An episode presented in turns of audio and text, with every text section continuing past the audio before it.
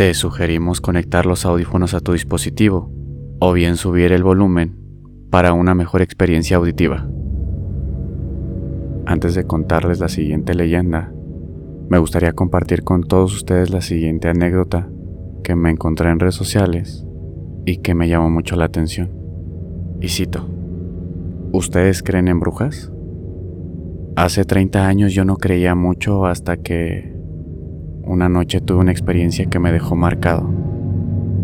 Resulta que en ese tiempo tenía poco más de un año de casado y un bebé de 7 meses. Muy tranquilo por las noches, solo despertaba una vez para tomar su leche. Pero esa noche estuvo muy inquieto a partir de las once y media aproximadamente de la noche. Lloraba y lloraba y le dije a mi esposa, tráelo de su cuna para arrullarlo aquí. Y así fue que lo acostamos en medio, pero continuaba llorando como si mirara algo o algo lo inquietara. Así estuvo como tres horas más hasta que por un momento se tranquilizó y casi al instante nos quedamos dormidos. Pero con un sueño muy extraño, muy pesado, como un cansancio que nos dejaba casi inertes. De pronto empecé a soñar con una extraña mujer de cabello largo, medio caniento, con una cara hermosa.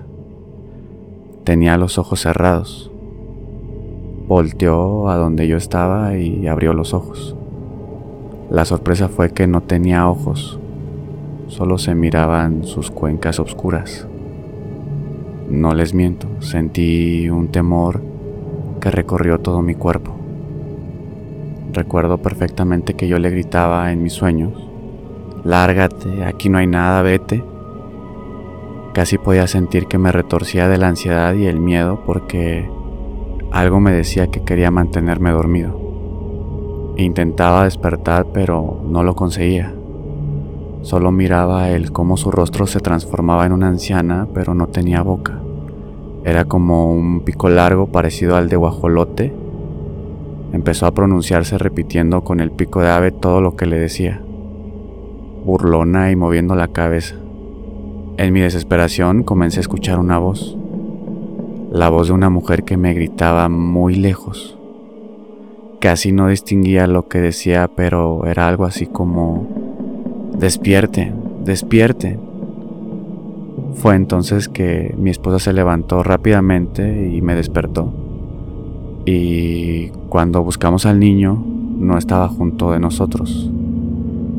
Estaba a nuestros pies a la orilla de la cama. Cabe señalar que mi esposa siempre abrigaba al bebé con lo que se conoce como mameluco y su edredón, pero este lo tenía todo abrochado y bajado hasta su cintura. Lo bueno fue que nos despertó el grito de esa mujer. Pero, ¿qué creen? La voz de esa mujer era de una hermana de mi esposa. La voz de mi cuñada fallecida cinco años atrás.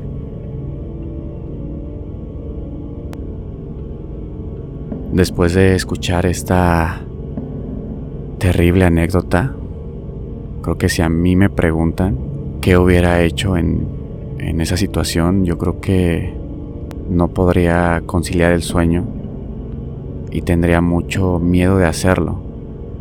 Me da terror el solo pensar que al despertar ya no va a estar mi bebé. Bueno, no sé qué hubieran hecho ustedes.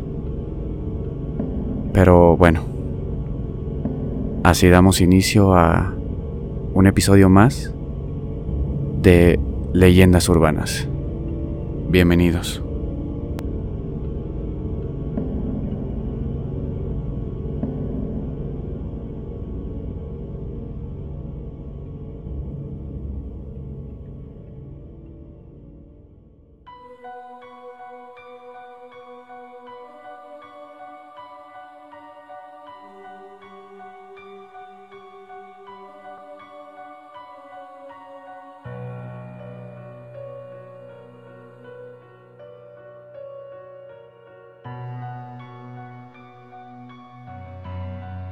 Esta leyenda toma origen debido a la trágica epidemia de la viruela negra donde murieron más de 20.000 personas en el pueblo de Tepetitla en Veracruz, razón por la cual se decidió quemar y abandonar dicho lugar, dando origen a tres pueblos más, uno de ellos llamado Copatitlán, lugar de brujos y curanderos.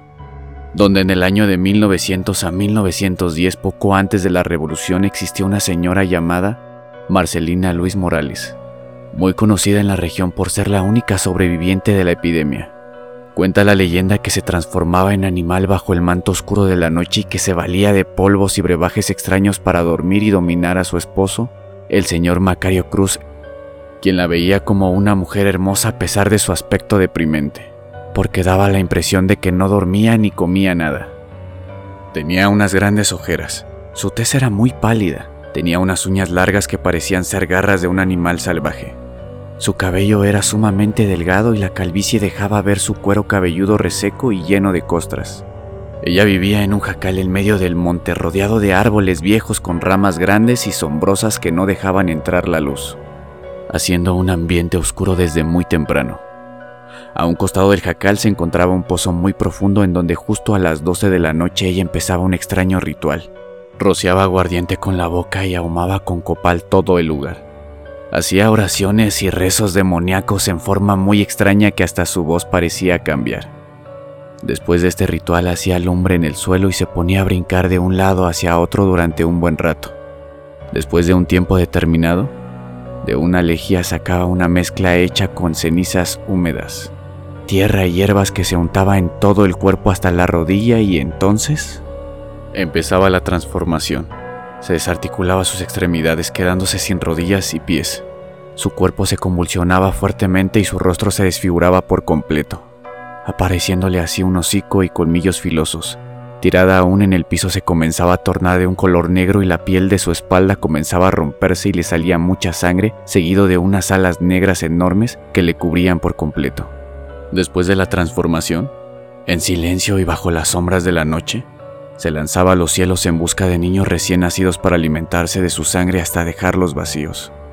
Su lengua era también muy larga y ésta le permitía atacar a los niños desde lejos, dándose prisa para no ser sorprendida por el día, si no nunca más podría regresar a su estado natural.